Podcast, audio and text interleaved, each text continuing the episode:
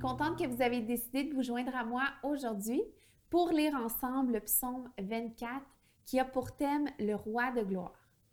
C'est à l'Éternel qu'appartient la terre avec tout ce qu'elle contient, le monde avec tous ceux qui l'habitent, car il l'a fondée sur les mers et affermi sur les fleuves. Qui pourra monter à la montagne de l'Éternel? Qui pourra se tenir dans son lieu saint? Celui qui a les mains innocentes et le cœur pur, celui qui ne se livre pas au mensonge et qui ne fait pas de serment trompeur.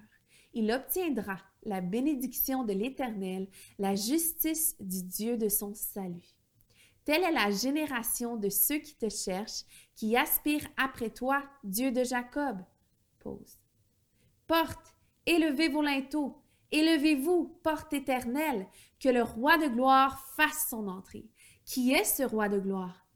L'Éternel si fort et si puissant, l'Éternel puissant dans les combats.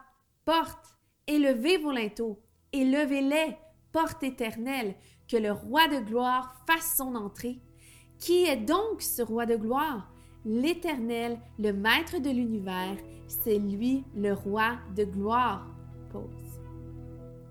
Je vous souhaite une super belle journée.